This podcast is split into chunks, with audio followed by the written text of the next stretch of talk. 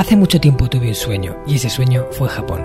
Me llamo Marcos Cartagena y quiero darte la bienvenida al Hanasaki Podcast, un lugar donde te hablaré de las enseñanzas más valiosas que he aprendido de la cultura japonesa, mis propias reflexiones sobre la vida y una sección de entrevistas que he titulado Personas con Ikigai, en la que traeré a hombres y mujeres que han encontrado su propósito vital y trabajan cada día para hacerlo realidad. Espero de corazón que disfrutes de los minutos que están por llegar y por último un breve mensaje en japonés que deseo algún día seas capaz de descifrar. Hanami ni seichuste saite.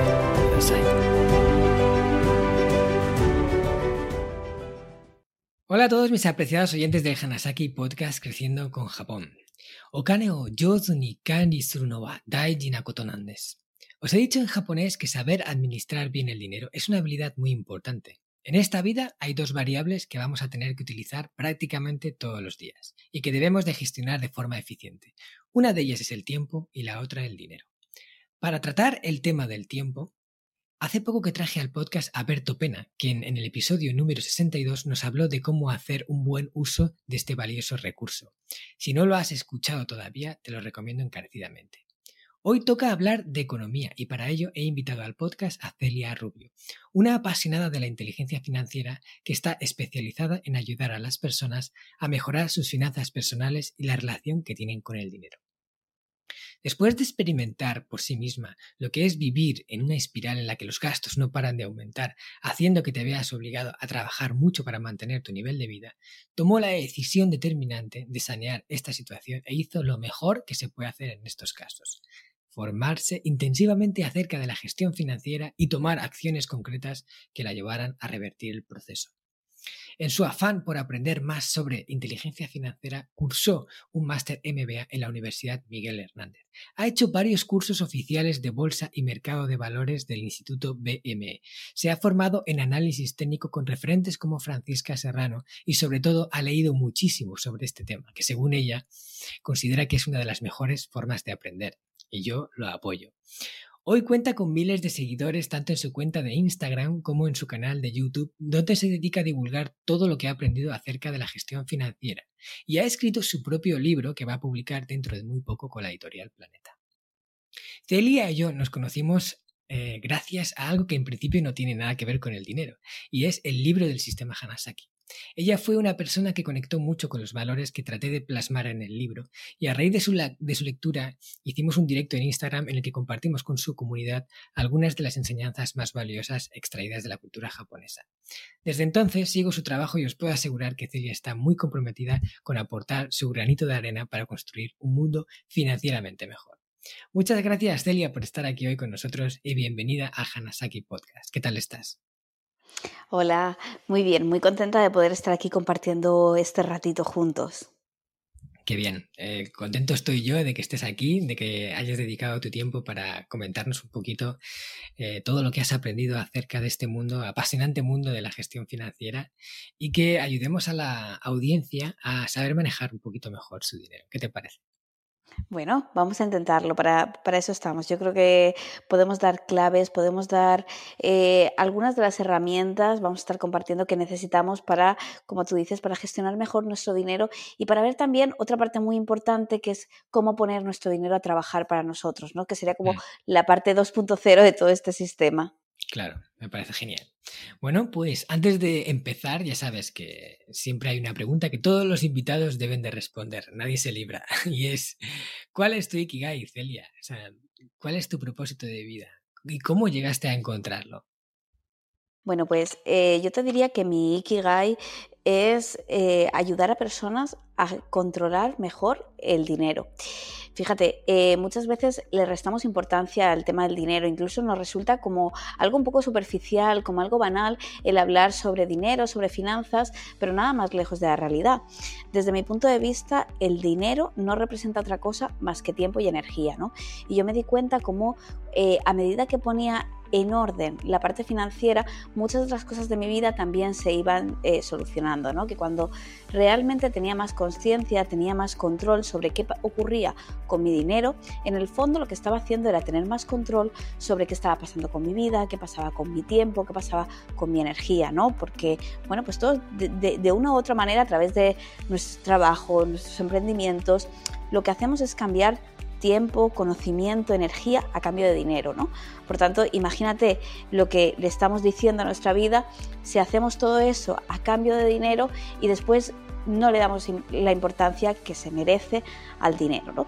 Así que mi, mi, Ikigai es ese, es ayudar a personas a controlar de forma más eficiente, de, forma mejor sus finanzas y su economía. Y yo llegué aquí pues eh, porque como muchas personas yo empecé en el mercado laboral, en algo que no tenía absolutamente nada que ver con el tema de, las finanzas, sin tener ni idea de cómo controlar mi dinero. De hecho, era una pregunta que yo jamás me había hecho, el qué iba a hacer con mi dinero, que no, o sea, acabé la carrera, yo estudié en, un primer, en, en la universidad de enfermería empecé a trabajar de enfermera y bueno, pues como la, gran mayoría de personas, empecé a, cobrar, empecé a gastar dinero y me di cuenta que poco a poco estaba quemando mi tiempo, me di cuenta que, oye, cada vez necesitaba trabajar más, cada vez necesitaba hacer más turnos, que por más que me esforzara, mi economía siempre estaba exactamente en el mismo lugar y era porque no tenía conciencia acerca de, cómo utilizaba ese dinero, ¿no? Entonces eh, fue un punto de saturación de decir, oye, es que estoy en un trabajo que no me gusta, no veo posibilidades de dejarlo porque me siento muy atada por la parte económica y creo que la única manera de salir de aquí es realmente empezar a ponerle conciencia a esta, a esta parte, ¿no? Cuando yo hice todo este proceso me di cuenta cómo, pues, bueno, como comentábamos al principio, ¿no? Como ordenando esto se empezaron a ordenar otras áreas de, de mi vida y me di cuenta del impacto tan positivo que pequeños actos habían tenido en mi vida y decidí que, bueno, que lo que yo tenía que hacer era compartir y ayudar a otras personas a, conseguir eso también. Mm, qué bueno, pues gracias a esa decisión hoy estás aquí en el podcast haciendo justo eso para que, para que otras personas puedan seguir un poco ese camino.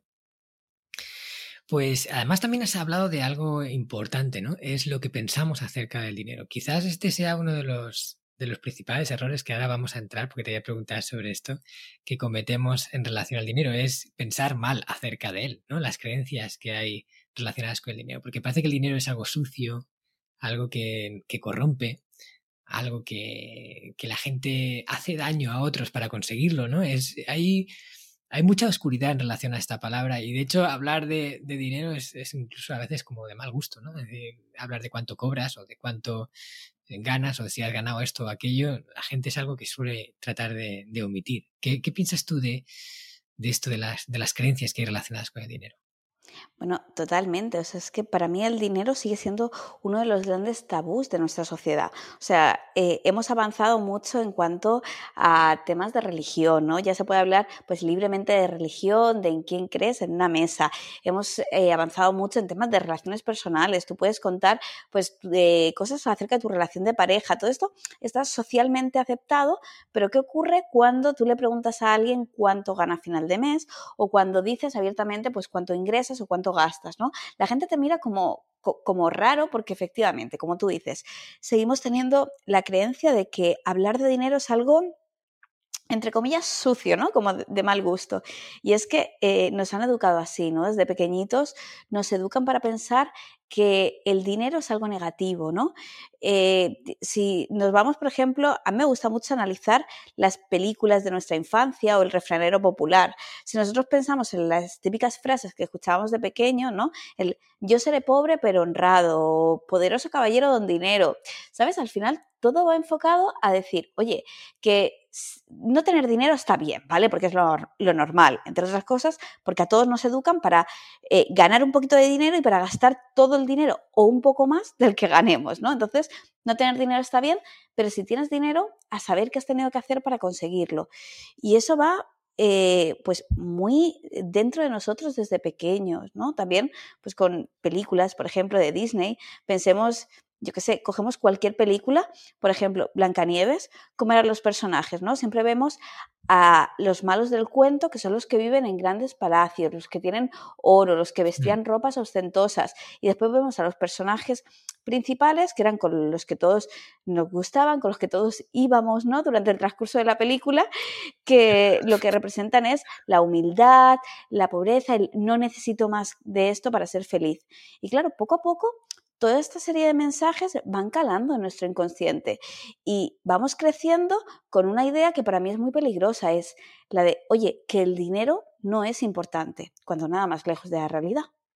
Hmm, claro, empezamos a generar todas esas ideas que sin darnos cuenta nos separan de él, nos alejan de él. si pensamos que el dinero es malo, ¿por qué vamos a querer tenerlo? O sea, son ideas muy contradictorias que, que yo creo que hacen mucho daño. Pues vamos a hablar sobre justamente eso, de, las cosas que hacemos mal o de las cosas que no hacemos bien en relación a, a, cómo tener unas buenas finanzas. ¿Y cuáles dirías tú, Celia, que son los principales errores que se cometen en las finanzas personales? Porque hay mucha gente que le va mal de dinero y a lo mejor no es, la razón no sea exactamente que, que, claro, no gana lo que necesita para poder vivir, sino que también es por cómo lo administra y qué hace con él. Sí, Mira, eh, de hecho yo creo que la gran mayoría de, problemas económicos no vienen, salvo algunos casos puntuales, por supuesto, de ganar poco dinero, de no saber gestionarlo correctamente. Y para mí el principal error es que la mayoría de personas ni siquiera eh, nos planteamos cuando empezamos a trabajar, cuando empezamos a ganar dinero, el, oye, ¿cómo voy a gestionar? Mi dinero, ¿no? O sea, de la misma manera que, pues no sé, en una relación de pareja todos eh, pensamos en ciertos principios, en ciertas cosas que nos gustaría que esa relación tuviera, eh, con el tema de las finanzas, no, ¿no? Entonces nunca hacemos este trabajo de plantearnos, oye, el cómo lo voy a hacer, qué, eh, pues, qué parte de dinero voy a gastar, dónde me la voy a gastar, qué parte voy a ahorrar, dónde voy a ahorrar, dónde voy a invertir, cómo voy a mover mi dinero, cómo voy a preparar mi futuro. Así que yo te diría que el primer error es no preguntarnos, ¿vale? No hacer esta proyección, esta planificación acerca de, oye, ¿qué va a pasar con mi dinero, no? Mm. Y, el, el segundo error y el más común, yo creo, es el no ponerle conciencia. O sea, muchas personas y yo esto lo veo mucho cuando hago las consultorías uno a uno con clientes, me dicen, no, es que yo eh, no, gasto, yo no gasto nada, o sea, no tengo grandes gastos, casi no salgo a cenar, casi no me compro ropa, pero no sé lo que pasa, que llego a final de mes y estoy igual o peor que al principio. Claro, eso es algo muy común. A todos en algún momento hemos tenido la sensación de decir, ostras, miro mi cuenta bancaria y digo, ¿qué ha pasado con mi dinero? O sea, si es que si yo no he hecho nada, ¿cómo es posible que esto esté así? Pues esto es uno de los grandes errores, ¿no? El no poner conciencia acerca de qué pasa con nuestro dinero, no saber eh, cuándo y cómo estamos gastando el dinero. Y el tercer error sería la falta eh, de planificación de cara a un futuro. Necesitamos entender que además de, oye, hacernos ciertas preguntas sobre cómo gestionar mejor nuestro dinero, ponerle conciencia acerca de qué está pasando ahora mismo, con el dinero también necesitamos crear un plan para nuestro futuro, para alcanzar pues esta libertad financiera, para el momento en el que decidamos jubilarnos, que no tiene por qué ser el que te imponga un Estado, sino el que tú personalmente decidas, etc. Entonces, eh, yo te diría que esos son los principales errores que al final todos se resumen a falta de conciencia, o sea, no sentarte a pensar qué pasa con tu dinero y qué quieres que pase. Hmm. Sí, simplemente vivir, el dinero entra y lo vas gastando. Y luego cuando, miras al final de mes, dices, ostras, que no me queda. Y, empiezas a preguntarte por qué, por qué no tienes dinero y no lo sabes. ¿no? Pero es que ahí no hay conciencia de qué está pasando con ese dinero. Así es.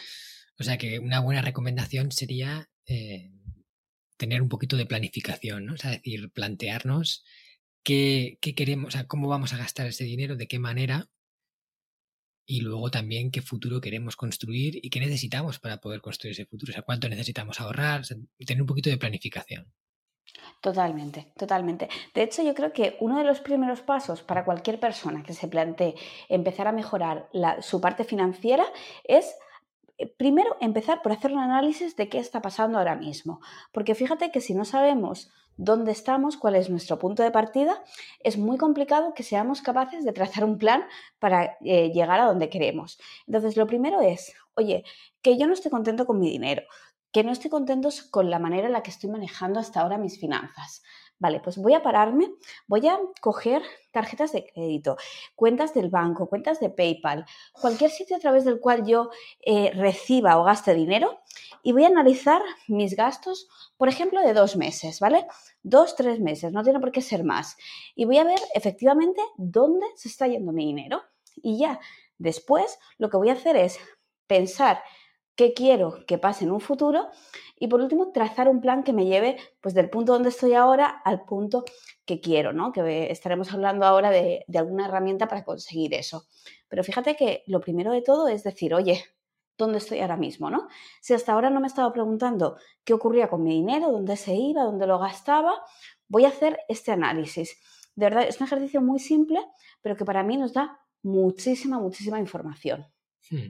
Claro, el ser consciente de en qué gastamos gastando todo el dinero, o sea, llevar las cuentas de todo, es decir, hasta los gastos más pequeños eh, y llevar un registro, por lo menos eso de los últimos meses, para ver realmente en qué se está yendo, porque muchas veces no sabes que no te llega a final de mes, pero si te paras a pensar, no, no eres consciente de en qué te lo has gastado, o incluso hay muchos gastos que, que son pequeñitos que se llaman ¿no? los gastos hormiga y que te van comiendo el presupuesto y, no, y no lo sabes.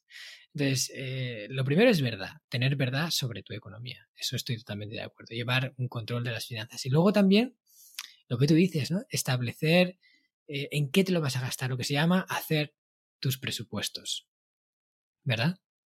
Claro, yo creo que eh, una vez que hemos, que, que hemos sido conscientes, ¿no? De, oye, hasta ahora ¿Dónde estaba yendo mi dinero? Pues mira, eh, a lo mejor yo eh, no, me daba cuenta, ¿vale? Pero se me, se me estaba yendo el dinero en, estos pequeños casos hormiga que tú comentabas. Oye, en los cafés que me tomo cada día en la oficina, en suscripciones de aplicaciones que realmente no estoy utilizando, ¿no? En pequeñas cosas de las que yo no era consciente, pero que eh, yo veo que eso es, ha sido una fuente de gastos importante.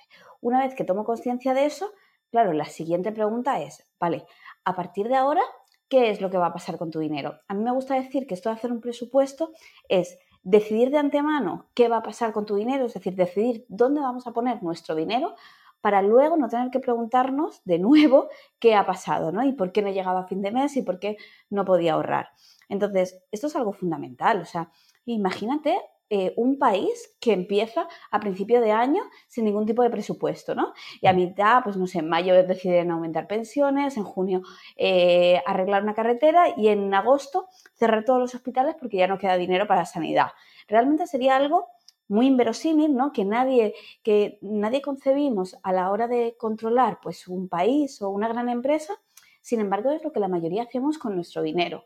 Mm. Entonces, ¿qué, qué deberíamos hacer cualquier persona que quiera empezar a controlar bien sus finanzas, establecer presupuestos, es decir, establecer dentro de la cantidad de ingresos que yo tengo qué, cantidad de dinero quiero que se me vaya pues, para los gastos básicos, ¿no? los gastos de casa, alimentación, facturas, etcétera, qué cantidad de dinero se me va a ir en educación, qué cantidad de dinero voy a ahorrar y a invertir, que realmente no tiene que ser un presupuesto amplísimo, con muchísimas partidas, no, todo lo contrario. Tenemos que tener pues tres, cuatro partidas básicas, pero que realmente representen las áreas importantes de nuestra vida y asegurarnos que cada una de estas partidas tiene su hueco y que vamos a tener el dinero que necesitamos para completarla, porque si no corremos el riesgo de decir, oye, pues es que me la acabo gastando todo en la casa, me la acabo gastando todo en la parte de lujos y después quiero hacer un curso y después quiero ahorrar, invertir y no puedo, ¿no?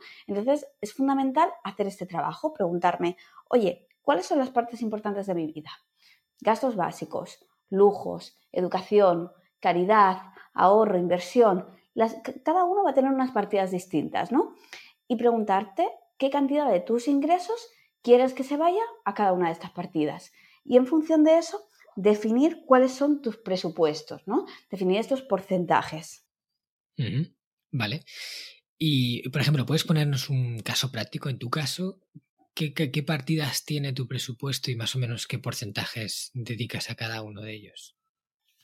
Mira, las partidas de mi presupuesto serían gastos básicos, ¿vale? Y yo aquí incluyo gastos de alimentación, de casa, de factura, gastos médicos, ¿vale? Todos estos gastos que, eh, bueno, pues que necesitamos para mantener nuestro estilo de vida. Después, la partida de ahorro e inversión, partida de lujo y educación. ¿Vale? Yo tengo esas cuatro. Antes tenía la partida de caridad separada, después decidí incluirla dentro de, gastos básicos porque se me hacía más sencilla. Entonces, yo particularmente utilizo esas cuatro partidas Y los porcentajes, bueno, yo creo que esto es, algo como mucho más personal, ¿no? Y ahora mismo es cierto que le, que, le estoy, que le he estado dedicando una parte muy importante, como el 60%, a la parte de ahorro e inversión, pero esto no tiene por qué ser necesariamente así, ¿no? Se tiene que adaptar pues, a, tus circunstancias. De hecho, como recomendación estándar, ¿vale? Yo eh, recomendaría más o menos tener un 60% en esta parte de gastos básicos, un 20% para ahorro y para inversión y el otro 20% repartido entre educación y lujo personalmente yo creo que es una, es una manera de establecer presupuestos bastante eficiente, ¿no? Donde de alguna manera estamos cubriendo todas las áreas importantes. Pero esto, como te digo, siempre va a partir de la situación de cada persona. Porque si, por ejemplo, si tú hasta ahora se te estaba yendo el 90% de, de tus ingresos en la parte de gastos básicos, si yo te digo, no, Marcos, a partir de mañana tendrías que gastar un 60 porque hay que dejar hueco para las otras partidas lo que va a ocurrir es que no vas a ser capaz de, seguir estos presupuestos, que al final no se trata de que se nos quede un plan perfecto sobre el papel, sino algo que realmente sea eficiente y que realmente vayamos a poder llevar a cabo en nuestro día a día. Por eso te decía que la base de todo es hacer un análisis previo, ¿no? Saber cuál es mi punto de partida y a partir de ahí empezar a aplicar pequeñas modificaciones, ver que, oye, Imagínate que te das cuenta que, como decíamos, el 80 o el 90% de tus ingresos estaban yendo a la parte de gastos básicos. Voy a hacer una revisión de estos gastos, voy a ver cuáles puedo empezar a eliminar, cuáles puedo reducir y en función de eso, pues bueno, a lo mejor a partir de ahora, este año, en lugar de un 80%, voy a dedicar un 70%. Y tal vez el año que viene ya sea capaz de reducirlo un 65%. Para ya después llegar a ese 60% y poder tener un equilibrio en las finanzas, ¿no? Entonces, al final esto se trata de ver dónde estamos ahora mismo, dónde queremos llegar y de empezar a aplicar cambios progresivos. Lo que yo sí que te diría es que sea cual sea la situación, es importante que al menos estas cuatro áreas que comentábamos, ¿no? que yo creo que son eh, áreas muy básicas que cualquier persona de una o de otra manera tendría que cuidar, gastos básicos, eh, ahorro e inversión, lujos, o sea, la parte de caprichos, de pues esas cosas que hacemos también para disfrutar y educación, que aunque sea un porcentaje muy pequeño, pero que tengamos algo de dinero en cada una de estas áreas, porque son gastos que al final sí o sí vamos a hacer y cuando los tenemos presupuestados, lo que hacemos es hacerlos de forma eh, natural, ¿no? Para mí, uno de los grandes problemas es cuando gastamos dinero, imagínate, llega vacaciones y te quieres ir eh, pues a comer fuera o te quieres ir un fin de semana de viaje con tu familia y lo haces, pero por otra parte te acabas sintiendo mal, ¿no? Es como, ay, sí, pero sé que, que, no acabo de poder. Entonces, al final es algo muy desagradable. el dinero está para gastarlo y para gastarlo bien una de las grandes ventajas de tener un presupuesto es que eliminamos ese, ese, sentimiento de culpabilidad. Es decir, me gasto dinero en una cosa que es un capricho, que es un lujo, pero es que tenía una cantidad de dinero destinada para eso y sé que me lo puedo gastar. Me gasto dinero en este viaje, pero es que sé que me lo puedo gastar. Que aparece este curso que quiero hacer y demás. Yo miro y mi presupuesto me va a decir si realmente me lo puedo o no me lo puedo gastar. Por tanto, yo creo que esto es una manera primero, de asegurarnos que siempre tenemos dinero para todas las áreas, ¿vale? Y que siempre nos queda dinero para lo importante. Y segundo, para gastarnos el dinero de forma natural y sin estos remordimientos. Eso yo creo que es uno de los beneficios principales del presupuesto que yo también he sentido, el, hecho de, de tener puesta una cantidad que vas a gastar en esa partida te quita la culpabilidad de gastártela, porque si, si pones algo en lujo, eh, por ejemplo, uh, cuando, para concretar, cuando tú hablas de lujo, ¿hablas de ocio o hablas de cosas así como un poquito más extra? Y el ocio lo tienes dentro de gastos de, de la vida diaria. No, yo hablo de cualquier cosa que, que, se que, que, sea un gasto que no sea 100% necesario. O sea, en mi caso, el ocio, como puede ser ir al cine, irte a un concierto, a ver una obra de teatro o cenar fuera, lo incluiría dentro de esta parte de lujos, ¿no? Mm. Que son, oye, pues estas cosas que hacemos simplemente pues porque nos gustan, porque, porque disfrutamos y que también son importantes. Claro, vale.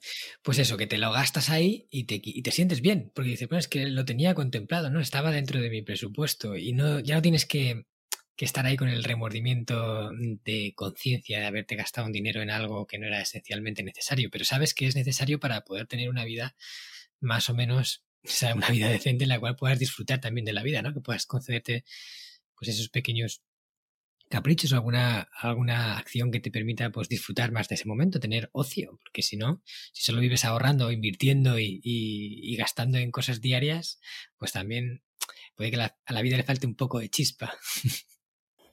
Así es, así es. Claro. Y también con la parte de educación, es decir, eh, oye, yo tengo presupuestado X dinero y me lo tengo que gastar en educación. Y es una forma de comprometerte contigo mismo con formarte, conseguir aprendiendo, conseguir eh, reciclándote. Y sabes que si cada año vas a gastar esta cantidad de dinero, eh, cada año vas a evolucionar a nivel profesional o en el nivel que tú quieras formarte. Pero es un compromiso y también te quita la culpa de gastártelo ahí. Totalmente. Yo creo que el presupuesto al final es una forma de cuidar todo lo importante que hay en nuestra vida, ¿no? Y para mí, muchas personas al principio, cuando planteamos este sistema, tienen el miedo de decir, ostras, es que si yo hago esto, parece que voy a estar restando libertad a mi vida. Sin embargo, a medida que empiezan a implementarlo, es curioso porque la gran mayoría de personas te dicen todo lo contrario. O sea, lo que pensamos que nos va a hacer más cuadriculados, que nos va a hacer pues no tener esta, eh, pues esta manera espontánea de gastarnos el dinero acaba siendo todo lo contrario. Lo que nos acaba proporcionando es el eliminar este sentimiento de culpa y el disfrutar mucho más de cada gasto que hacemos, porque yo sé que si hago un gasto es porque puedo, entonces me libero totalmente de este sentimiento de, culpa. Mm. Con lo cual es, es curioso cómo va cambiando nuestra mente a medida que empezamos a implementar este sistema. Claro.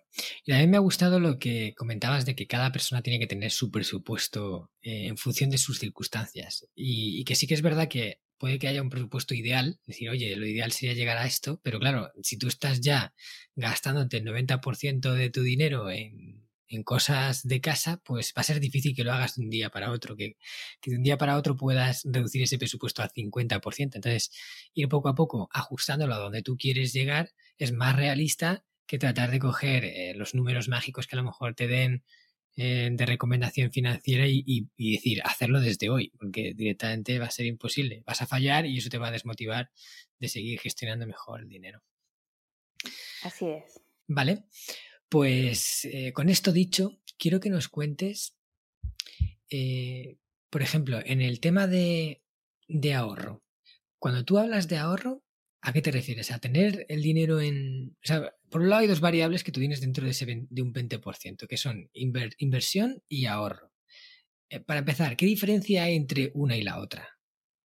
Vale, fíjate, eh, ahorrar es simplemente acumular el dinero, ¿no? Es lo que eh, tradicionalmente, pues a lo mejor lo hemos visto hacer a nuestros padres, a nuestros abuelos, porque es cierto que que antes había aún menos cultura financiera, ¿no? Que simplemente, oye, cojo una cantidad de dinero cada mes y la parto y la guardo, ¿vale? Ya sea debajo del colchón en casa o, o en la cuenta bancaria, pero simplemente voy acumulando ahí un dinero por si me hace falta. Eso es ahorrar. Ahora, ¿qué es invertir? Invertir es coger ese dinero y ponerlo a trabajar para ti, es decir, es hacer que este dinero me genere una rentabilidad. Entonces, para mí son dos partes de la, misma moneda, ¿no? Serían las dos caras que, necesitamos controlar. ¿Cuándo es necesario ahorrar y cuándo es necesario invertir? Fíjate, yo eh, siempre hablo en redes sociales, a mis alumnos en los cursos y demás, que antes de comenzar a invertir necesitamos tener lo que llamamos un fondo de emergencia, ¿vale? ¿Esto qué es? Esto del fondo de emergencia. Pues es un dinero que necesitamos tener ahí, sí o sí, por si nos ocurre cualquier cosa. Porque tú imagínate que yo tengo todo mi dinero, el 100% de mi dinero invertido, ¿vale? Y de repente pasa algo, eh, como la crisis ahora mismo eh, entre Ucrania y, Rusia o cuando en 2020 hubo la crisis del COVID, ¿no? Que fue, es un ejemplo como muy representativo. Yo tengo todo mi dinero invertido, llega una pandemia mundial, un momento de incertidumbre, de repente mis fuentes de ingresos paran, que es eh, lo que le ocurrió a muchas personas, y me veo en la circunstancia que mis inversiones han perdido un 40 o un 50% en el último mes, pero que yo necesito empezar a deshacer esas inversiones porque es que si no, no tengo otra manera de, de solventar mis gastos básicos. Claro, esto es una situación muy preocupante porque entonces estamos poniendo nuestras inversiones a expensas de lo que nos pueda ocurrir cuando el plan sería, no, yo invierto en base a un objetivo, voy a seguir invirtiendo, voy a sacar mi dinero según un objetivo, pero no por lo que me ocurra con las circunstancias externas. Entonces, la única manera que tenemos de evitar eso es, oye, antes de empezar a invertir vamos a tener una cantidad de dinero, una cantidad determinada, que no tiene que ser pues ni tan poco que no me llegue para cubrir, ni tanta que no me permita empezar a invertir, ¿no? Es una cantidad de dinero, yo siempre digo que más o menos este fondo de emergencia debería tener de 3 a 12 meses de tus gastos habituales. Es decir, si para mantener tu estilo de vida tú estás gastando más o menos 1.000 euros al mes, pues en tu fondo de emergencia deberías tener de 3.000 a 12.000 euros. ¿De qué va a depender tener una cantidad u otra? Pues realmente eh, vamos a tener la cifra con la que nosotros nos sentamos seguros o cómodos.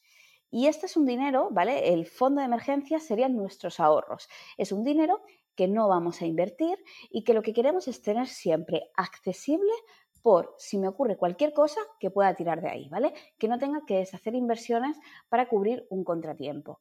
Ahora bien, una vez que yo ya tengo mi fondo de emergencia, que ya tengo este dinero reunido, ¿qué voy a hacer con esta partida de ahorro y de inversión que cada mes va teniendo mi presupuesto? Hmm. Lo que necesitaríamos hacer es ponerlo a trabajar para nosotros. Es decir, necesitamos empezar a invertirlo. El dinero parado pierde valor cada año. Bueno, y ahora ya casi nos estamos dando cuenta que el dinero parado pierde valor cada mes, ¿no? Sabemos que últimamente es una palabra que está muy de moda, pero la inflación es eso que hace que nuestro dinero valga un poco menos. Por tanto, si, si lo que hago es únicamente ahorrar, Vale, yo estoy ahorrando, yo veo que la cifra del banco no cambia, pero realmente ese dinero está perdiendo, pues históricamente un 2% y en las circunstancias actuales en torno a un 7% de valor cada año, ¿vale? Es decir, cada año soy un 7% más pobre. La única manera que tenemos de solventar eso es hacer que nuestro dinero crezca por encima de la inflación, es decir, eh, que nuestro dinero genere rendimientos para solventar la pérdida de poder, de poder adquisitivo que se produce por esta inflación. Hmm, claro. Sí, además me gusta eso de, tener eh, el fondo ahí por si acaso pasa algo, ese fondo de emergencia, para precisamente no, que no te veas obligado a deshacer inversiones en el peor momento. Porque dices, si tú tienes invertido X dinero en, en X activos o, o vehículos financieros y en el peor momento, cuando han pegado el bajón, como a ti te va mal, precisamente normalmente suele irnos mal en los peores momentos, eh, tienes que deshacerlo y, convertirlo en metálico para poder usarlo, acabas de perder quizás el 30% o el 40% de esa inversión. Lo cual es eh, muy preocupante tener que hacer una cosa así. Y poder ser un fondo que nos permita manejarnos a pesar de que las circunstancias se pongan en contra nuestra y no tener que deshacer pues todo lo que hemos ido construyendo pensando en el largo plazo, no en el corto plazo, es súper importante. Este podcast está patrocinado por descubriendojapón.com, una agencia especialista en organizar viajes con alma a Japón de la que yo también soy uno de sus fundadores. Hemos nacido para dar servicio a todos aquellos que quieran descubrir el país de una forma diferente, con la que poder conectar con su esencia y volver de allí con la sensación de haberlo conocido de verdad viajes con grupos de tamaño reducido, visitas a lugares fuera de las clásicas rutas turísticas y acompañado por uno de los guías del equipo de Descubriendo Japón, un amante de la cultura japonesa que habla el idioma y que te lo mostrará más como un amigo que como un guía a la vieja usanza. Yo soy uno de ellos. ¿A qué esperas para hacer realidad tu sueño? Visítanos en descubriendojapón.com. Vale, entonces ahora llegamos a la parte en la cual ya tenemos, hemos solventado un poco nuestras finanzas, hemos ahorrado ese, ese colchón, ese, mm, pues digamos, fondo de emergencia y ahora empezamos a, hacer crecer el capital. ¿Qué opciones hay? O sea, ¿cuáles son las diferentes opciones que tú ves que una persona, que una persona, a no ser que sea un, inversor profesional que ya se meta en cosas más complejas, que una persona normal eh, puede hacer? Porque según tengo entendido, es bueno tener el dinero diversificado, tenerlo en el mismo sitio. Entonces, a la hora de invertir, es bueno invertir en diferentes, eh, diferentes áreas que nos permitan, pues, que si una cae, la otra a lo mejor incluso crezca y, y así. Entonces, ¿qué nos recomiendas sobre esto? ¿Qué nos dices acerca de las diferentes formas de invertir que hay? Bueno, realmente eh, cuando ya entramos en el mundo de las inversiones, pues esto es un mundo en sí, ¿no? Y tenemos todo un abanico de posibilidades. Entonces, a nivel general, ¿qué tipos de activos podemos diferenciar? ¿Qué tipos de activos podemos tener como inversores particulares? Bueno, podemos comprar acciones, ¿vale? Que al final es algo que todos conocemos, directamente compramos una parte de la empresa. Podemos invertir a través de el que para mí es uno de los vehículos de inversión eh, más accesibles para la gran mayoría de personas, que son fondos de inversión. Los fondos de inversión es un sitio donde en lugar de eh, yo ir solo y decidir qué activos, ¿vale? Qué, qué, acciones o qué activos de renta fija voy a comprar, lo que hago es invertir en conjunto con otras personas y comprar una cesta de activos más grande.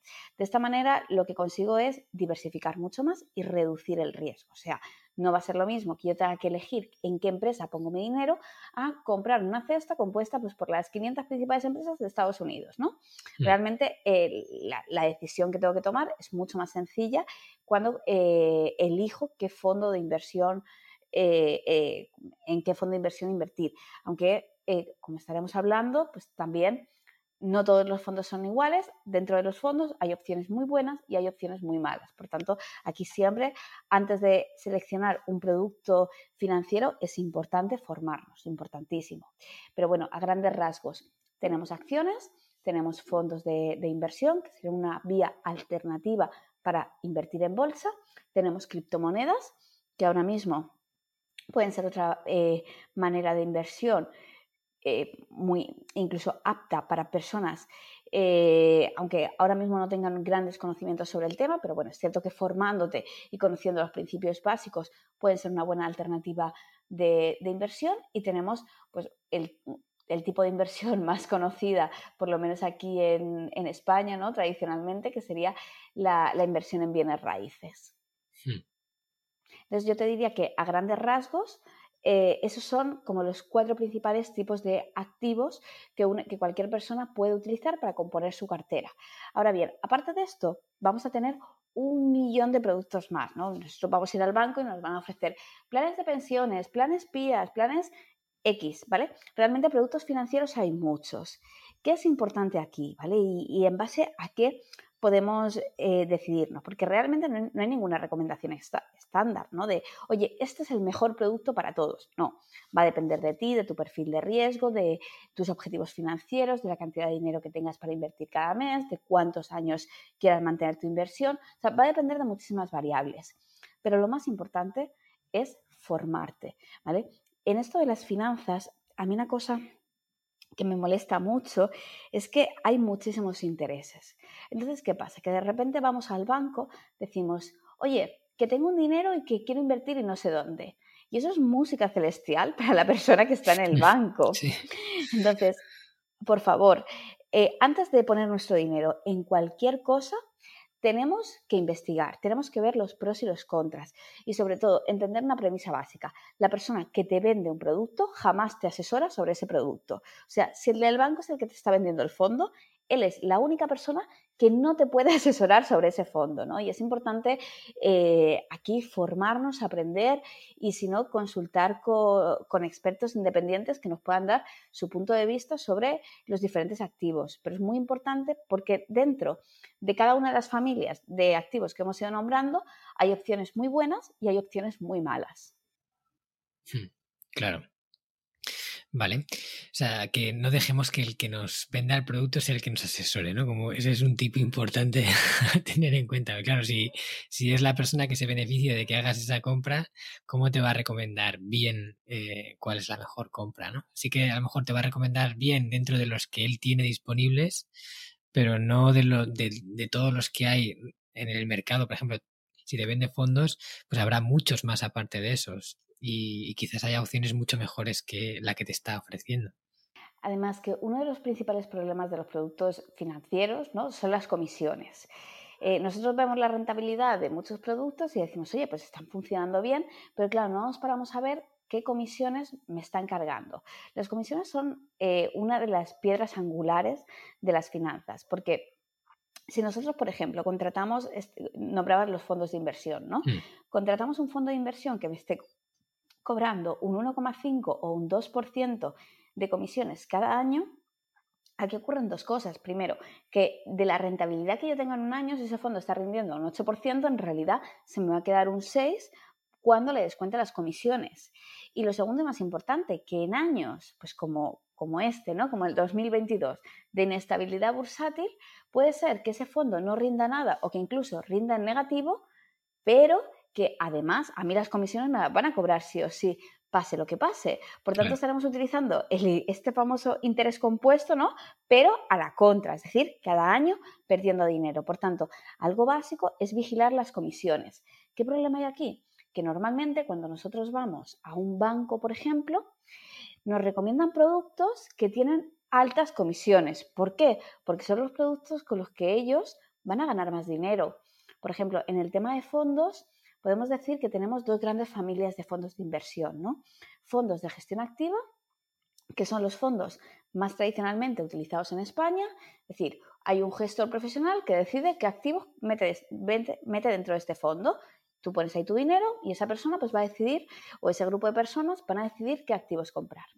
Pero después tenemos fondos de gestión pasiva, que son fondos que eh, se gestionan en automático que lo que hacen es coger un índice determinado, por ejemplo, el IBEX 35 aquí de España, o el SP 500 eh, de Estados Unidos, o el MSCI World, que es un índice diversificado eh, en todo el mundo, y lo que me hacen es replicarme este índice. Por tanto, ¿qué ocurre con este tipo de fondos? Que son mucho más económicos porque me ahorro todas estas comisiones de gestión, de tener un gestor profesional. Sin embargo, a la, gran mayoría de bancos en España, bueno, todos los bancos comerciales, salvo algún neobanco, no comercializan este tipo de producto. ¿Por qué? Pues porque son productos que si un fondo de inversión normal te está cobrando más o menos del 1,5 al 2% de comisiones anuales, estos te van a cobrar del 0,1 al 0,3% aproximadamente. Claro, el margen que tiene la persona que te vende ese fondo, obviamente, también es mucho menor, ¿no? Y esto hace que eh, pues no se comercialicen. Por tanto, claro, la persona que te vende el producto, por eso decimos que no es la persona que te puede asesorar, porque efectivamente esa persona lo puede hacer de buena fe, dentro de, de los productos disponibles te va a ofrecer lo que considere que sea mejor para ti, pero claro, es que no siempre esos productos disponibles son los que necesariamente eh, mejor te vendrían a ti.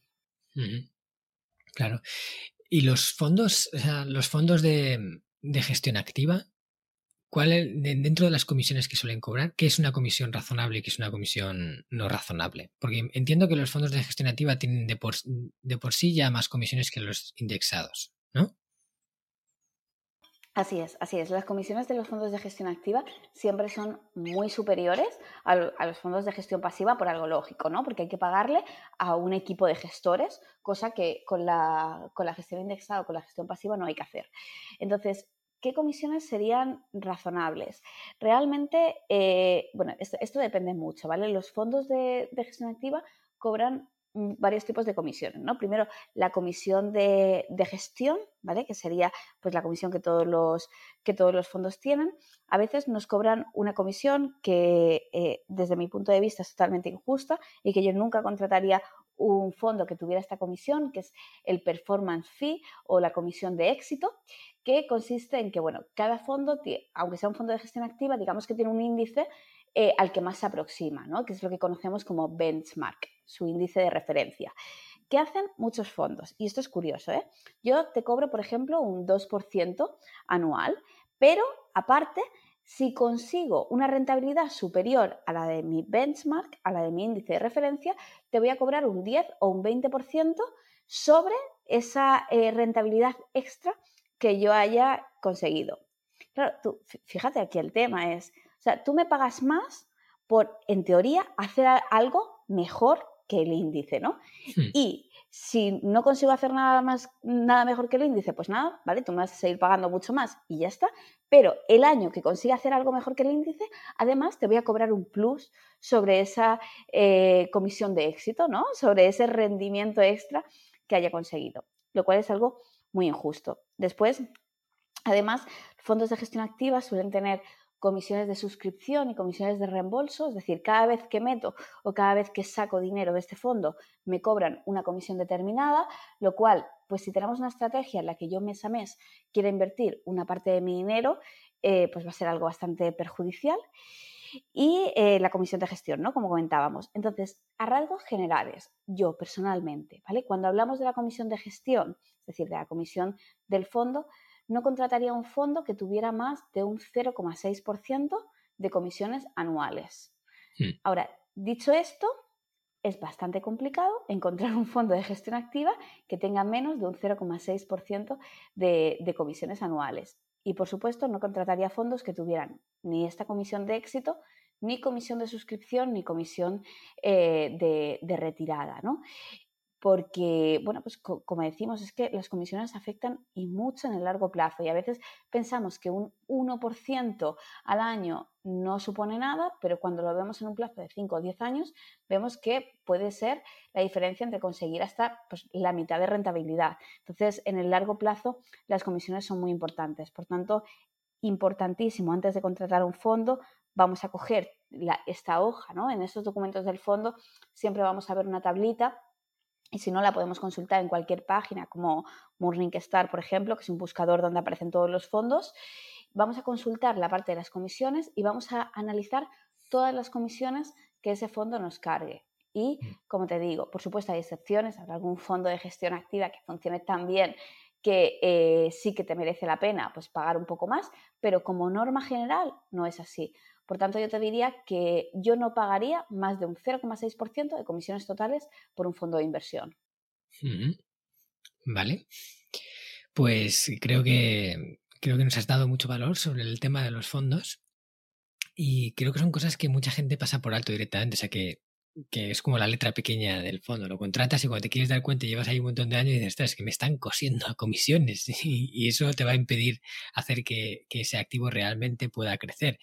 Y lo que dices, un 1%, si lo piensas, a lo mejor no es mucho hoy, pero en el interés compuesto a lo mejor se convierte en miles de euros de diferencia. Y dices, me ha costado por elegir este fondo en vez de este otro eh, 10.000 o 15.000 o 30.000 euros la decisión a, a lo mejor en 30 años o 40 años. Entonces hay que mirarlo muy bien porque las comisiones pueden quitar mucho. Y luego es eso, que si encima el fondo no está dando una comisión positiva, la comisión te la cobran igual. O sea, Ahí está. Fíjate, yo una de las cosas que me he dado cuenta es que muchas personas que, eh, bueno, pues muchos alumnos o muchas personas que las consultorías eh, me, me, envían sus fondos para analizarlos, de lo que me he dado cuenta es que eh, uno de los problemas es que la gente va, por ejemplo, al banco y te dicen, oye, ¿que ¿quieres invertir tu dinero en un fondo? Vale, pues mira, tengo este y tal. Y tratamos los fondos como si todos fueran iguales. Y al final es como si fuéramos a montar una empresa, ¿no? ¿Crees que sería lo mismo montar una empresa tecnológica, eh, puntera en su área ahora mismo, a montar un videoclub donde alquilaras películas en VHS? Claro, seguramente las dos cosas son un negocio, ¿no? Y, las dos cosas las podríamos englobar dentro de la misma categoría, pero el rendimiento y la proyección de futuro de un negocio y de otro, pues pueden no tener nada que ver. Pues con los fondos es igual. O sea, a veces nos ofrecen un fondo y decimos, venga, vale, pues sí, pongo mi dinero en un fondo y parece que todos los fondos sean iguales, cuando realmente hay un abismo de diferencia. Por tanto, si, o sea, antes de decidirnos eh, por, por elegir un fondo, yo te diría que hay tres cosas fundamentales que necesitaríamos mirar sí o sí. La primera, como decimos, las comisiones, ¿vale? Vamos a irnos a la parte de datos fundamentales de este fondo, vamos a ver las comisiones y vamos a asegurarnos si tiene comisión de suscripción, si tiene comisión de retirada, si tiene comisión de éxito y cuál es la comisión de gestión. Punto número uno, importantísimo, ¿no? Y aquí yo ya he dado mi recomendación al respecto. Punto número dos, vamos a ver la rentabilidad de este fondo, porque aquí está otro de los trucos. A veces vamos al banco, y lo digo por experiencia porque a mí me ha pasado, y nos enseñan la rentabilidad de los últimos seis meses de un fondo determinado porque por X ha estado funcionando bien. Sí, pero si tú estás pensando en invertir en un plazo de 5 a 10 años, ¿de qué te sirve realmente analizar seis meses? De nada. Tenemos que analizar el recorrido histórico de este fondo. Por ejemplo, en Morningstar, que es la plataforma que comentábamos antes, es una página donde vamos a poder encontrar muchísima información sobre fondos. Para mí hay algo que es muy útil, que tú en el momento que buscas un fondo, lo primero que te aparece es una gráfica. Esa gráfica te dice el rendimiento de este fondo, el rendimiento de su índice de referencia y eh, el rendimiento de la media de fondos de su categoría. Por tanto, en un golpe de vista vamos a poder ver cuál ha sido esta rentabilidad histórica. Y es importante que de cara a analizar cómo funciona este fondo, lo hagamos no teniendo en cuenta los datos de un año, de seis meses, sino los datos del el plazo temporal más similar posible al que tú estás pensando en invertir. Si tú estás haciendo una inversión a 10 años, en la medida de lo posible, si es que ese fondo existía hace 10 años, vamos a intentar analizar los datos históricos de los últimos 10 años, o por lo menos del máximo plazo temporal, ¿vale? Para ver pues cómo está funcionando.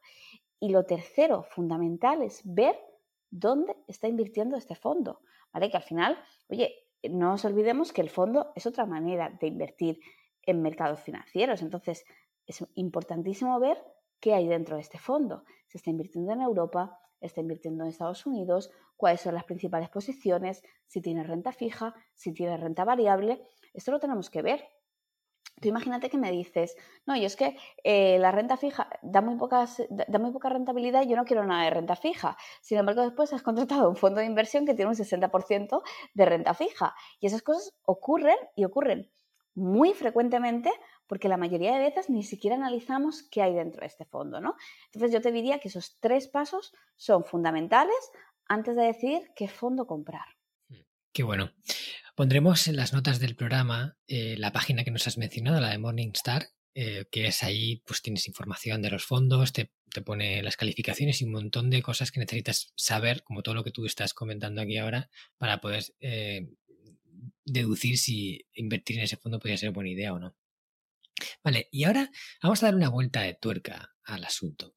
¿Qué pasa si además, o sea, cuando invierto quiero tener em, digamos, valores responsables. O sea, quiero invertir de forma en la que mi dinero vaya a parar a algún sitio en el que genere un impacto positivo en el mundo. Al final, cuando invertimos, estamos dando dinero a alguien para que lo maneje y que lo utilice de una forma o de otra. Y dependiendo de a quién se lo demos, pues vamos a generar un impacto u otro. No es lo mismo, por ejemplo, invertir en una empresa que fabrica armas o que es una cadena de comida basura que invertir en una empresa que está generando un impacto que va a cambiar la vida de, las personas con una invención revolucionaria que va a hacer pues, que, que, se ahorre más energía o alguna cosa así. Entonces, ¿cómo podemos quedarnos tranquilos en este sentido? Es decir, mira, yo invierto y además estoy ayudando a construir un mundo mejor. ¿Qué opciones hay? Fíjate, eh, a mí es, eh, para mí es un punto importantísimo lo que comentas ahora, ¿vale? Porque eh, es, es necesario que tengamos en cuenta que aquello donde estamos poniendo nuestro dinero es a lo que le estamos dando nuestro apoyo. Cuando nosotros compramos una acción, en realidad lo que estamos comprando es una parte de la empresa. Cuando compramos un fondo de inversión, lo que estamos comprando es una parte pequeñita, pero una parte de muchas empresas. Por tanto, como tú bien dices, resulta imprescindible preguntarnos, oye, ¿esta empresa concuerda con mis principios, concuerda con, mis valores, porque seguramente muchas eh, de las personas que nos están escuchando pues jamás que eh, crearían una empresa eh, con una huella de carbono muy alta o una empresa muy contaminante o una empresa que, pues como tú decías, ¿no? que fabricara armas. Sin embargo, posiblemente sí que muchas de las personas que nos están escuchando están invirtiendo en ese tipo de empresas, es decir, casi sin saberlo son dueños de ese tipo de empresas porque no se han planteado esto, ¿no? Hmm. Entonces, eh, realmente esto es una tendencia, ¿no? El, invertir en empresas pues que concuerdan con nuestros principios, con nuestros valores, que son socialmente responsables, que está en auge, ¿no? Y en el tema de las inversiones encontramos lo que se llaman los criterios ESG, ¿no? que vendrían del inglés de eh, Environmental, Social and eh, Governmental, ¿no? que son empresas que cumplen con eh, ciertos criterios de sostenibilidad. Por tanto, por ejemplo, si, que, si queremos invertir en, fondos, ¿vale? que era uno de los tipos de, inversiones que, que, hemos estado comentando hoy, vamos a encontrar fondos que tienen diferentes calificaciones en cuanto a los criterios ESG. Por ejemplo, en la página de Morningstar que comentábamos antes, si entramos, vamos a ver un ranking de empresas que cumplen los criterios y en qué grado los cumplen. Por tanto, puede ser una manera fácil de invertir en, este tipo de empresas. ¿no? Al final, cuando compramos acciones, está claro, ¿no? Porque sabemos qué, empresa estamos comprando y podemos definir cada uno si esa empresa concuerda o no concuerda con nuestros valores. Pero cuando compramos un fondo, esto se vuelve un poco más complicado porque, claro, 500, eh, un fondo del SP500, ¿no? 500 empresas de Estados Unidos. Eh, realmente en esas 500 empresas pues va a haber un poco de todo y ninguna persona tiene capacidad para analizar todas las empresas que componen un fondo. Pero podemos elegir fondos ESG, ¿vale? Que son fondos que incluso pueden ser fondos indexados. ¿eh? Por ejemplo, cogemos un fondo eh, de Vanguard, ¿vale? Que sería la gestora del SP500 ESG. ¿Qué significa? Que hemos comprado un fondo indexado, un fondo de gestión pasiva, que replica al índice SP500, pero que ojo, que de ese índice me han eliminado todas las empresas que no cumplen con estos criterios de sostenibilidad. Por tanto, sigue siendo un fondo indexado, sigue siendo un fondo de gestión pasiva, pero donde de forma automática se eliminan empresas que no cumplen estos criterios. Es cierto que estos criterios, bueno, pues eh, son algo amplios, ¿no? Puede ser que si los analizáramos en profundidad dijéramos, no, es que yo quiero ir un paso más allá, yo solo quiero empresas que, cuyas energías sean 100% renovables, que, bueno, pues sea algo un poquito más específico. Ahí sí deberíamos irnos más a la compra de acciones, porque si no es complicado. Pero en general, estos criterios ESG son empresas, como, como decimos, ¿no? socialmente responsables, eh, con un buen plan a futuro en cuanto a disminución de contaminación, a criterios de sostenibilidad. Por tanto, para mí es una muy buena manera de, empezar.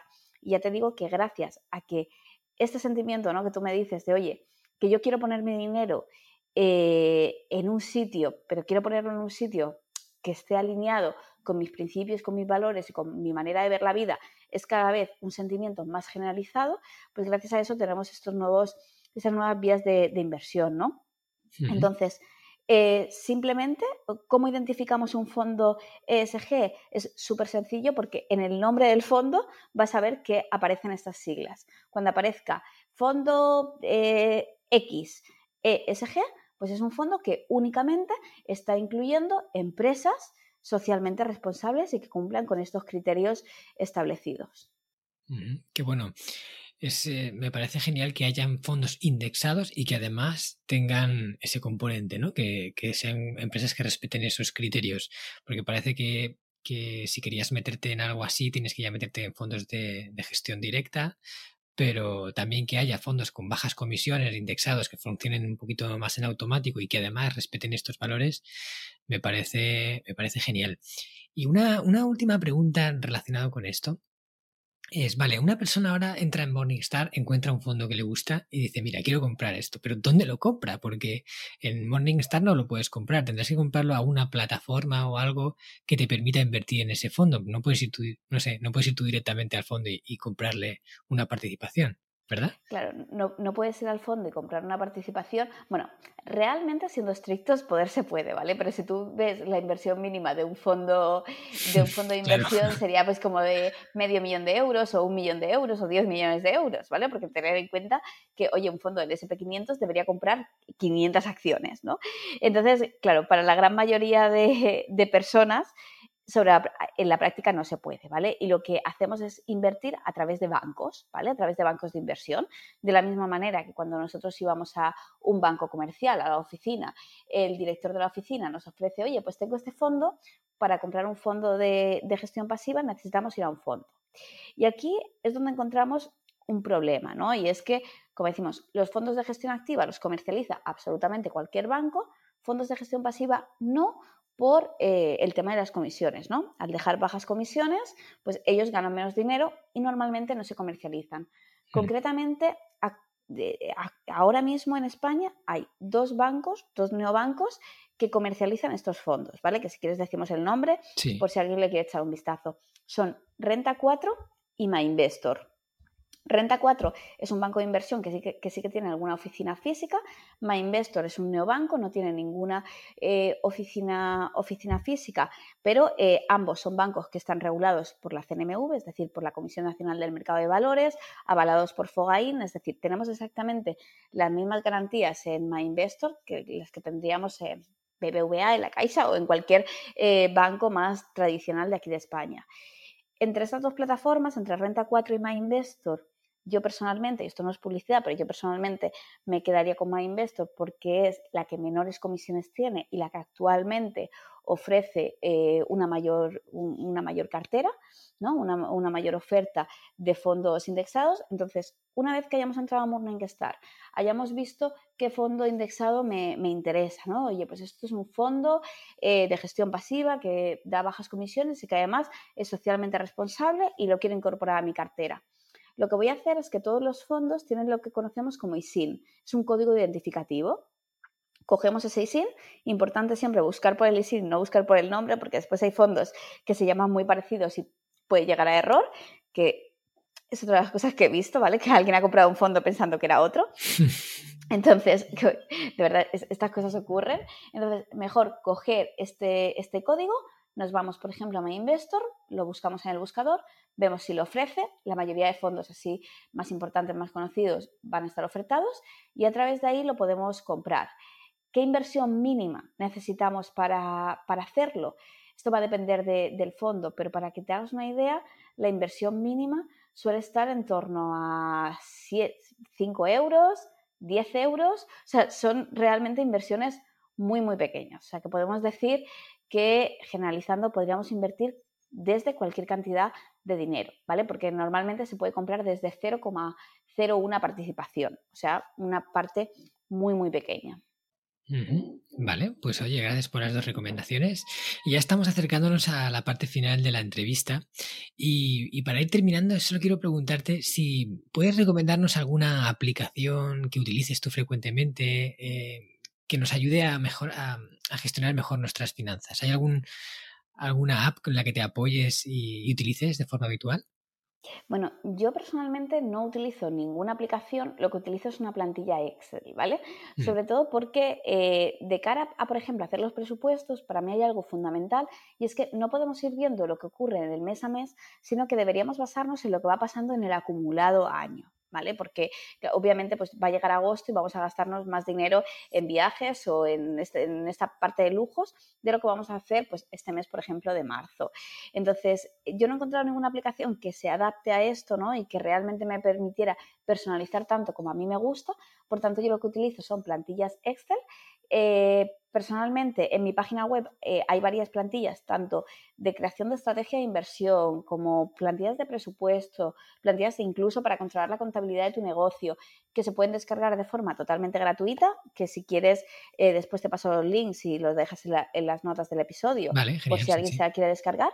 Y yo lo que utilizo serían estas, estas plantillas Excel, que ya os digo que está en mi página web para descargar, con todas las instrucciones, con todo lo que necesitamos, y si no, en Instagram hay mini tutoriales de cómo utilizar cada una de estas plantillas eh, para, para, que no generen dudas, aunque la verdad es que son bastante intuitivas y bastante sencillas de utilizar. Vale, genial. Yo también en eso coincido contigo. Soy muy de Excel porque te permite personalizar, ¿no? Puedes adaptarlo a ti, puedes eh, con unos mínimos conocimientos de Excel y saber un poco algunas fórmulas, puedes hacer maravillas y la verdad que, mm, que luego las aplicaciones yo siempre ando en busca de alguna mejor que mi Excel, pero nunca acabo de encontrarla, así que al final siempre tengo ahí el Excel a mano. Vale, pues nada, muchísimas gracias. Ya hemos llegado al final. Creo que has aportado muchísimo valor. Como sabes, eh, voy a terminar la entrevista con un cuestionario en el que te voy a preguntar una serie de, preguntitas así flash rápidas para que nos vayas haciendo algunas recomendaciones. Pero quiero que eh, que le cuentes a la audiencia si quieren aprender más contigo, si quieren seguir formándose contigo o, o, quieren seguir sabiendo más sobre ti, dónde pueden encontrarte y qué puedes ofrecerles. Bueno, pues pueden encontrarme en redes sociales como Celia Rubio, sobre todo eh, donde más activa estoy es en Instagram, o sea que ahí pueden encontrarme, si me envían un mensaje, aunque tarde un poquito, intento contestar de verdad a todo el mundo, por tanto, eh, bueno, yo creo que es una buena forma, también eh, en YouTube, en TikTok, bueno, en cualquier red social me pueden encontrar como Celia Rubio. En mi página web, que es teliarrubia.com, donde eh, tenemos la parte de blog, de artículos actualizados sobre, bueno, pues, sobre diferentes temas de finanzas y de inversiones. También encontrarán un montón de recursos gratuitos como estas plantillas que, comentábamos. Eh, muy pronto, como tú decías al principio del programa, me podrán encontrar en, en, mi libro, que se publica el 11 de mayo con la editorial Planeta. Se llamará Hazlo bien con tu dinero y nada, dentro de muy poquito ya, ya estará por aquí. Así que bueno, esa será otra forma para encontrarme. Y después hago cursos tanto de finanzas como de inversiones, que bueno, también en redes sociales y en mi página web tienen toda la información sobre los, sobre los distintos programas. Genial. Pues animo a todos a que investiguéis un poquito más acerca de Celia, porque de verdad está muy comprometida con su Ikigai y, y le gusta lo que hace y es muy importante a la hora de, de, formarte con alguien o de aprender con alguien, es muy importante que sea una persona que realmente crea en, su labor. ¿Vale? Pues aquí vamos. Eh, cuestionario Crecemos Juntos. La primera pregunta es que nos recomiendes un libro, un libro de crecimiento personal que a ti especialmente te haya aportado mucho y quieras compartir con la audiencia. El Club de las 5 de la mañana de Robin Sharma. Es uno de mis libros favoritos. qué bueno, ¿no? Para aprender a levantarse pronto y aprovechar bien la mañana. Sí, y, va mucho más allá. ¿eh? La verdad es que eh, para mí este libro te da una batería de hábitos que, bueno, que después cada uno eh, podrá aplicar los que, los que quiera, lo que mejor le funciona a su vida, pero de verdad es un libro que, que a mí me ayudó mucho, que me hizo un clic y que yo recomiendo muchísimo. Vale, genial. Dinos una película que a ti te haya inspirado, una película que, que te haya mm, llegado adentro. Pues fíjate, te voy a hacer una película poco convencional por, el tema de inspiración, pero te voy a explicar por qué. Eh, la película de In Time. A mí es una película que, que, al igual que el libro este del Club de las 5 de la mañana, me hizo un clic porque creo que nos enseña muy bien a valorar la importancia del tiempo. ¿no? Es, esta película donde la gente no paga con dinero, sino que se paga con su tiempo y falleces una vez que, se acaba esta cuenta eh, bancaria de tiempo. Creo que de, una u otra forma esta película representa muy bien lo que es la realidad. Al final es lo que decíamos al principio de, este episodio. Oye, es que nuestro dinero es eh, es nuestra energía, nuestro tiempo, porque cambiamos tiempo a cambio de dinero. Por tanto, es importante ponerle conciencia de eh, realmente cada vez que gastamos el dinero, que es un gasto de energía, de conocimiento y de tiempo. Así que a mí esta película me gusta mucho, creo que deja esta parte súper clara y que nos hace reflexionar mucho sobre lo que el verdadero significado del tiempo y del dinero. Hmm. A mí esa película también me gustó especialmente. Por eso, ¿no? Porque te cambia el chip totalmente. ves a la gente manejar ese tiempo como si fuera dinero, paga con ello. Y, claro, cuando, cuando te estás pagando con eso, sabes que si te quedas sin él vas a morir. Eh, te hace valorar mucho más el valor que tiene eh, cada minuto. A mí también me gustó mucho. Vale, vamos con la siguiente. Dinos un hábito que practicas de forma frecuente, que quizás no es el hábito así más común, como hacer deporte, meditar, etcétera, pero que a ti te, sirve, ¿no? te, ayuda cada día. Bueno, eh, yo creo que si me tuviera que quedar con un hábito de todos los hábitos que, que intento mantener en mi día a día, sería sin duda con la lectura.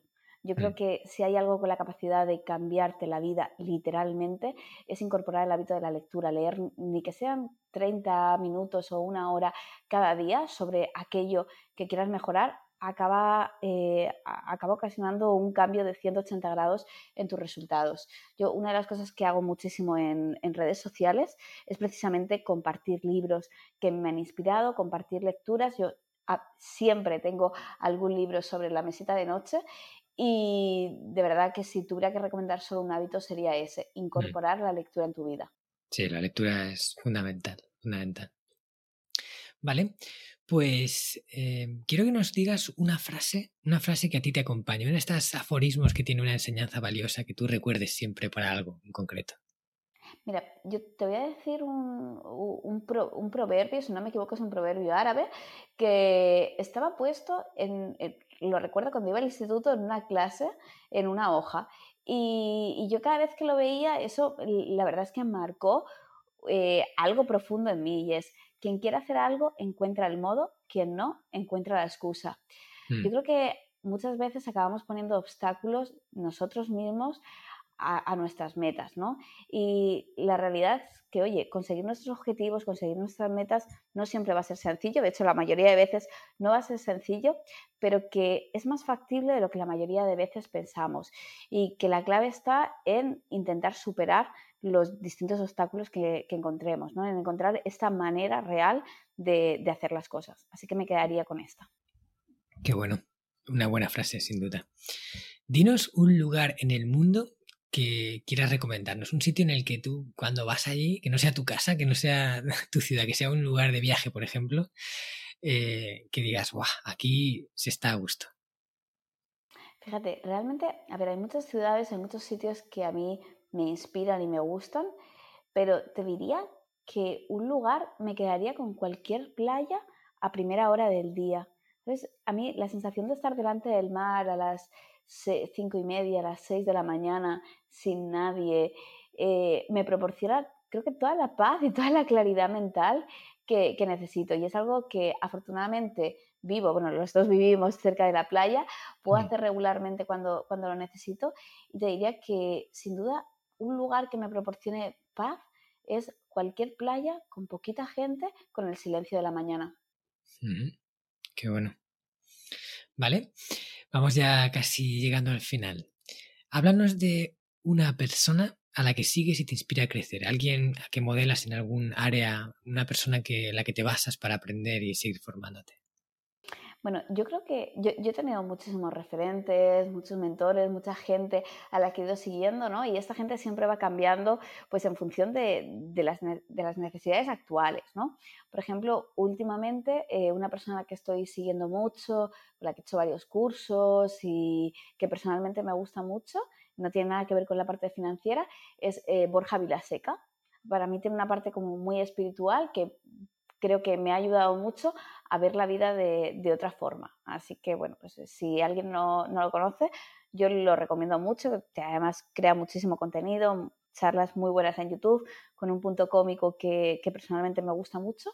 Y ahora mismo, actualmente, tal vez la semana que viene te diría otra persona, pero actualmente te, te diría Borja Vilaseca, lo estoy siguiendo y lo estoy escuchando mucho, sí. También sus libros son muy, muy recomendables. Vale. Y por último, un canal de podcast que escuches de forma frecuente y que te enseña, que te aporta en algún sentido. Bueno, eh, creo que el podcast que más años de forma regular llevo escuchando es el de mi mentor y amigo Luis Ramos, Libros para Emprendedores, un podcast en el que además tengo la suerte de, de poder colaborar, pero bueno, que lo llevo siguiendo muchísimos, muchísimos años. Eh, es un libro, es un, es un, podcast, perdón, donde cada semana se va publicando el resumen de un libro. Eh, a mí es algo que me ha ayudado muchísimo para descubrir nuevas lecturas, para, bueno, pues libros incluso que no, que, no he leído, ¿no? Pero para conseguir estos conocimientos y que personalmente me encanta. Creo que es el, podcast que más tiempo llevo, llevo siguiendo. También el segundo podcast de, de Luis Ramos, el de Mentor 360, que a mí me gusta mucho y eso lo digo siempre, que me lo pongo por las mañanas nada más levantarme, porque es como una píldora diaria, eh, en este caso pues con diferentes mentores, ¿no? Sobre diferentes temas que me, me ayuda mucho. Así que eh, esos son los dos podcasts que más escucho y que más sigo de forma frecuente. Son también dos, dos, podcasts que yo también tengo en mi lista y de hecho Luis Ramos estuvo aquí en el, en el podcast, en, en Hanasaki Podcast, en una entrevista que le hice en la, justo la anterior a la tuya, Así que, bueno, ahí hay mucho, mucha vinculación. También yo soy colaborador de Mentor 360, he salido en varias de, de, las entrevistas que ha hecho y, bueno, sin duda es un trabajo increíble el que está haciendo Luis Ramos y muy recomendable para todos escucharlo. Hay un montón de, información valiosa ahí en esos podcasts, resúmenes muy bien hechos y si no lo habéis chequeado, tenéis que hacerlo. Pues nada, Celia, ya hemos llegado al final mil gracias por tu tiempo, por estar aquí con nosotros y por dedicarnos tanto. Gracias a ti por invitarme. Por mi parte, pues un placer siempre poder estar hablando de, este tema, de lo que me gusta, de las finanzas, de las inversiones y el poder hacerlo con una persona que considero un amigo como tú, pues eh, mejor que mejor. Así que de verdad, gracias por esta invitación, encantada y bueno, pues cualquier persona que nos esté escuchando, si necesita cualquier tipo de ayuda por mi parte, pues podéis contactar conmigo a través de redes sociales, a través de eh, mi página web, donde sea, os voy a contestar encantada. Genial, muchas gracias por tu ofrecimiento. Y bueno, ya sabéis, todos los que estáis aquí, que me escucháis, la semana que viene estaremos de nuevo en el Hanasaki Podcast. Te invito a que compartas este episodio con una persona eh, con la que quieras compartir estos tips, estos conocimientos de inteligencia financiera que creas que le va a venir bien, ¿vale? Solo te, te, pido, piensa en uno y compárteselo, ya sea por WhatsApp, por email, por Facebook, por Instagram, como tú quieras, pero envíalo, ¿vale? También te digo que si te ha gustado la temática del episodio de hoy, te invito a que escuches el episodio número 44 en el que entrevisté a Joaquín Mellado y en el en el que hablamos sobre inversión responsable, inversión con conciencia, para generar un impacto positivo. Un poco un tema parecido al que hemos tocado aquí con Celia al final de la entrevista. Por último, te pido que si me escuchas en Spotify, me dejes unas estrellitas. Ahora la plataforma permite valorar los canales de podcast y esto me ayuda mucho a llegar a más personas y a ti solo te llevará 10 segundos. Así que si me escuchas en Spotify, entra en mi canal y dale unas estrellitas. Ahora ya sí, me despido. Ishoni konojikano este tanoshikatta yo. Sayonara. ¿Qué tal? ¿Te ha gustado el contenido de hoy? Si es así, te estaría súper agradecido si pudieras ponerme una reseña positiva en Apple Podcasts, Evox o la plataforma que utilices de forma habitual. Esto me va a ayudar a hacer llegar a más personas un contenido que realmente creo que es valioso. También te recuerdo que todos los oyentes del podcast tenéis la posibilidad de descargar de forma gratuita el primer capítulo del libro, del cual soy autor, El Sistema Hanasaki, los nueve pilares de Japón para una vida centenaria con sentido, y además un pequeño ebook complementario que he escrito y titulado Los 27 superalimentos de la dieta japonesa, donde hablo de aquellos alimentos que según se cree ayuda a los japoneses más longevos a vivir hasta los 100 años. Puedes descargar estos dos obsequios en marcoscartagena.com barra regalo. Nos vemos en el próximo podcast y como dirían en japonés, mata kondo, soremade o genki.